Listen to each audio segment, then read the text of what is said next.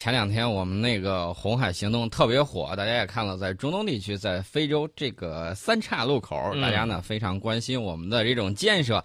我们也知道，这个战狼二，它的这个主战场呢，其实就是在非洲啊。说到这个吉布提，大家可能都觉得，哎呦，我们海外第一个作为后勤保障作用的一个基地。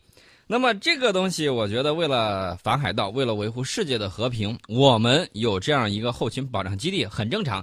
因为你看一看，即便是像日本这种啊，不能拥有这种交战权的这种国家，居然把自己的军事基地都放到了非洲，野心不可谓不小。我们要提防军国主义死灰复燃。另外一方面呢，大家也要想到，我们是维护世界和平的一支重要的力量。就我刚才说那些话，其实就一个目的：如果不是我们建设好更加强大的军事力量。那么这个世界上，你就知道很多弱小的国家，它会出现什么样的情情况呢？会被某些国家啊，这个直接就给你玩阴的，直接就给你玩这个大棒主义。所以说呢，这个要有和平啊。有个名人说了一句话，那你就要建设强大的这种武力，这是一方面。另外一方面呢，我们绝对不接受某些国家啊，在这聒噪，聒噪什么呢？比如说昨天。美国非洲司令部最高将领向国会议员就报告了，无端猜测中国将在吉布提获得重要港口，声称说中国在非洲的势力急剧扩大，美国因此将面临严峻挑战。我想问一个问题啊，这个美国非洲司令部，你现在这个司令部在哪儿呢？嗯，是在非洲呢，还是在这个北呃在欧洲呢？你应该考虑一下这个问题。另外一点呢，你我举个例子啊。欧洲那些通信运营商，包括美国的那些通信运营商，到非洲去了。哎呦，这个非洲兄弟啊，急切着盼着进入信息化时代。但是呢，这波人去一看，说：“哎呦，山高路远坑深，我这儿没法给你架线杆，走你，跑了。”嗯。然后我们到华为、中兴去了之后，辛辛苦苦帮助当地人。我看过他这个相应的这个半岛报道，这个非洲有时候这个天气，这个就跟海尔脸一样啊，说下暴雨就下暴雨。冒着山洪、冒着塌方的这种危险啊，这个跑到这个山区里头，把这个信息的这个桥梁给架过去了。架过去之后，人家这个有史以来第一次打到这个电话，打的还是视频电话啊。当时这个非洲人民非常的开心呢，呃，以传统的这种舞蹈和这个打这个手鼓啊，直接就又唱又跳，载歌载舞。对。这种情况，我想问一下，当时无论是美国也好，还是这个西方也罢，在非洲你干什么了？你自己不清楚吗？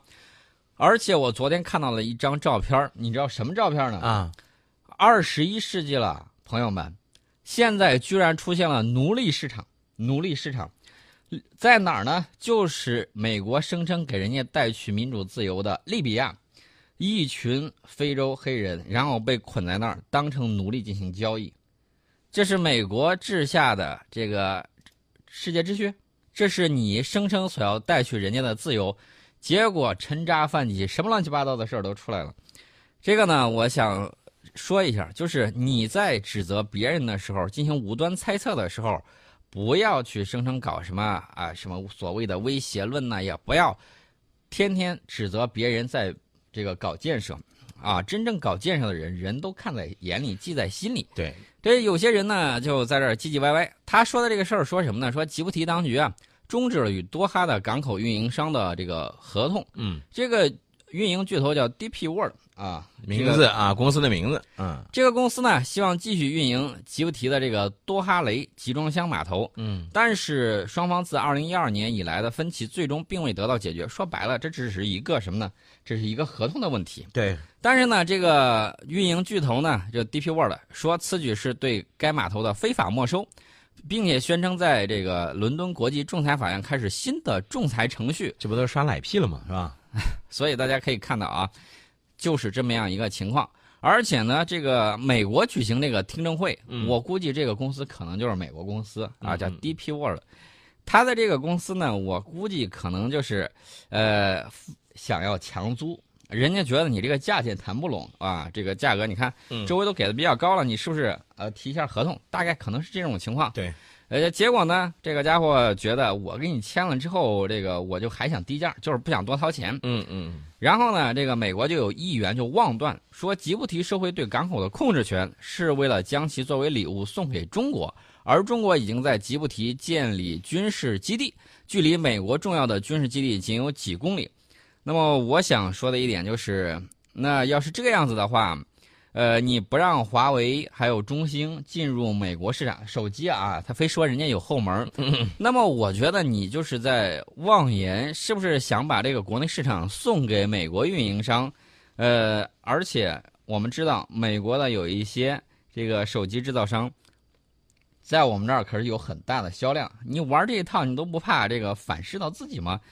这个我们呢跟你不一般见识，该竞争的竞争，该去进行这个合理申诉的时候，我们要进行合理申诉。另外呢，这个美国共和党议员，这个叫布拉德利·伯恩啊，专门给这个美国国防部长这马蒂斯啊嗯写了一封信。他说他担心中国在吉布提的影响力及其对美国军事和情报资源的挤压。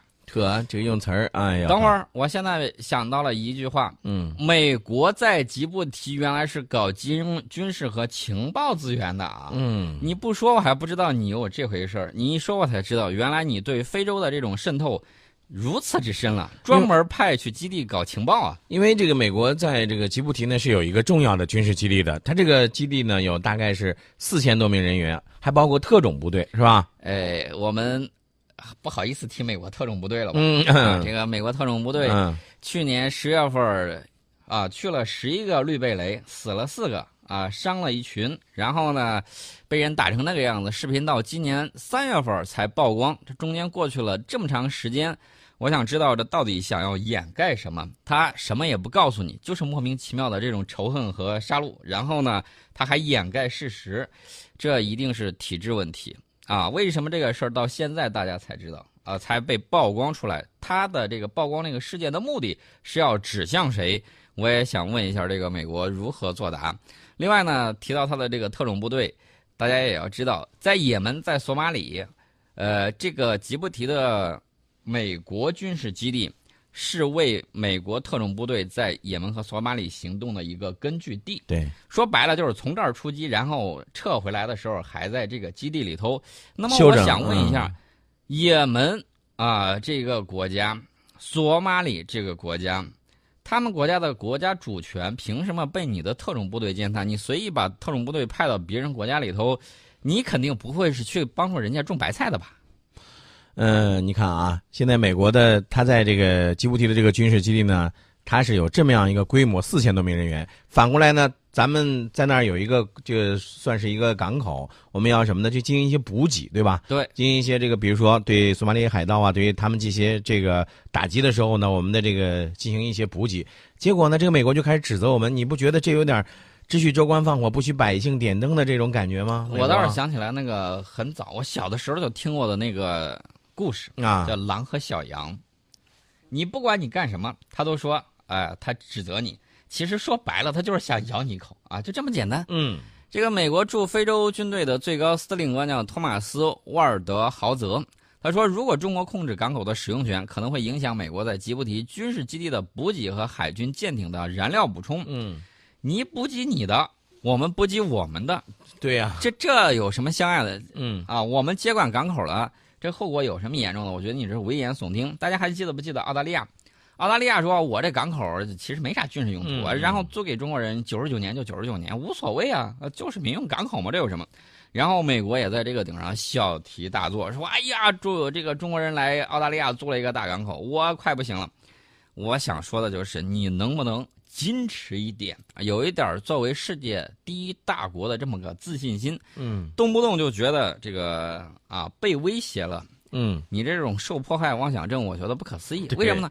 拥有世界第一的军费，拥有世界第一的军力，然后天天觉得哎呀，好像是不行了啊，嗯嗯感觉明天就要完了一样。这种思想呢，我觉得怎么说呢？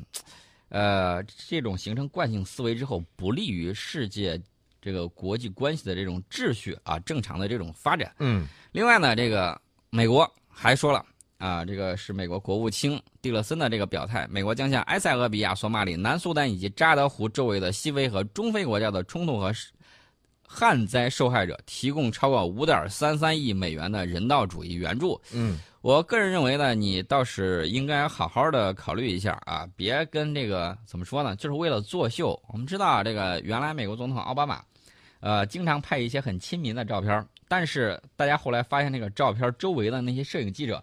简直把它摆满了，尤其是在那个南瓜地那个，啊，摆了几个南瓜，然后结果呢，大家放出来那个照片以后，发现，啊，包括去这个麦当劳，把人全轰走，然后他几个人在那儿。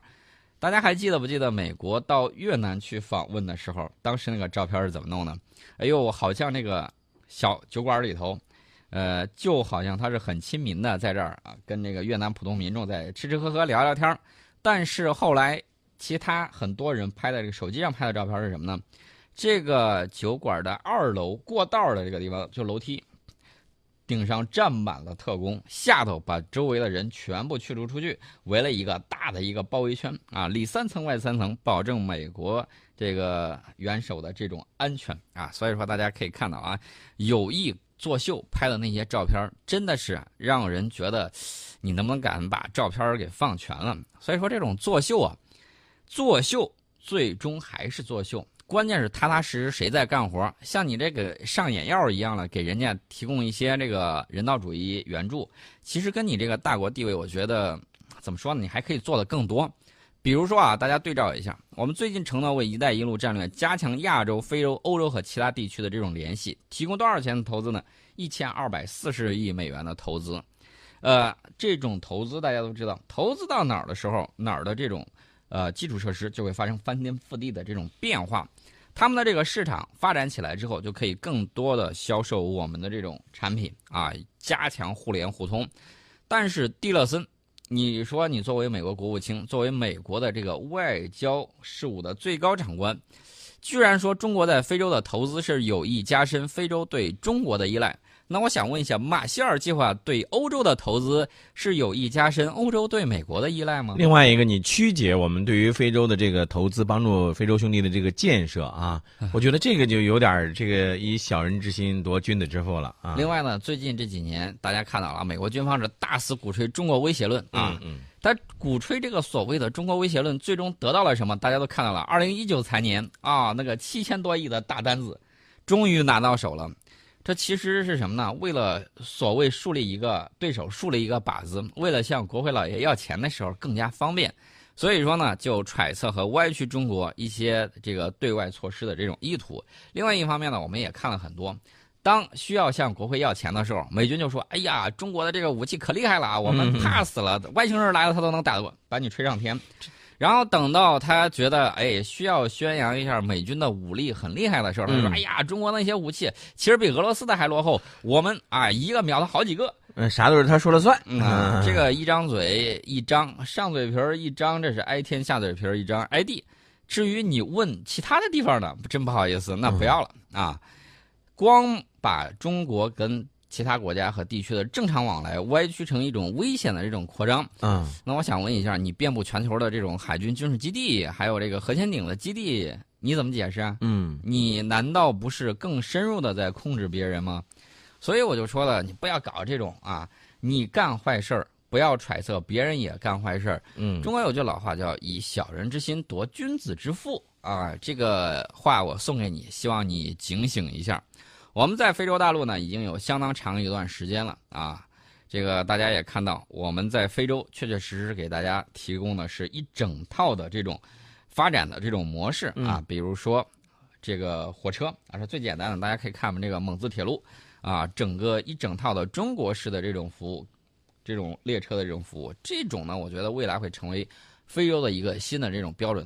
而且非洲自己很清楚啊，美国人或者西方殖民者去的时候，当时给的是什么啊？拿走的是什么？现在整个调换了一个个儿。呃，我个人还是希望这个国际秩序能够健康、和平、有序的这种发展，不要被某些怎么说呢别有用心的挑拨了事端，搅浑了这个一潭水，他好趁机摸鱼。真的是这样，咱们中国和吉布提双方关于这个港口的合作呢，是单纯的一个商业合作，而我们的这个美国人所谓的那种耿耿于怀的所谓的咱们的军事基地呢，实际上我们就是一个保障设施，是单纯的后勤保障设施。我们是在执行联合国打击海盗的这种。使命和任务的是的啊，你这个对联合国经常指手画脚，而且经常超越联合国单方面行动。嗯，这个事儿，我觉得你应该回去好好看看《三国演义》啊，《三国演义》觉得太深的话，你可以看一看绘画本是吧？齐桓公，齐桓公，嗯嗯啊，了解一下。那他才不懂呢，我跟你讲，你你，哎呀，得了，好，咱不说这个了，咱咱说说其他的，说说，哎，我我呃看了一个这个网上有个新闻，说这个咱们的这个。装甲车辆啊，而且有一张图片，嗯，包括在这个红海行动当中，咱们的特战队员驾驶坦克激战这个画面啊，都给我留下了这个很深的这个印象啊。对。但是这个对于坦克这个诞生，大家还真的是知道的并不是特别多啊。对，在这儿呢插个嘴，就是这个特种部队啊，大部分轻装部队，然后呢对付这种装甲力量，一个单位对一个单位的去打的话。咱说句实在话，这个装甲步兵可能更胜一筹，在武力值上可能会更胜一筹，因为大家要知道，在现代战争之中，坦克装甲车辆，它对轻装步兵的这种毁伤能力是非常惊人的。嗯嗯。那么坦克激战的画面，我们在多部影片都看过啊，这个《战狼二》里头有，然后《红海行动》里头也有。当然了，我们看到美国很多大片里头也有这种坦克这个进行激战的这种场面。嗯。那么坦克。激战给大家心中引起的这种波澜，那是非常巨大的。大家都看到这个坦克威武霸气的一面，但是呢，大家可能不知道如何造坦克。我们呢，待会儿会这个跟随军报记者，然后呢，一起告诉大家中国的这个坦克和装甲车辆出生的情况。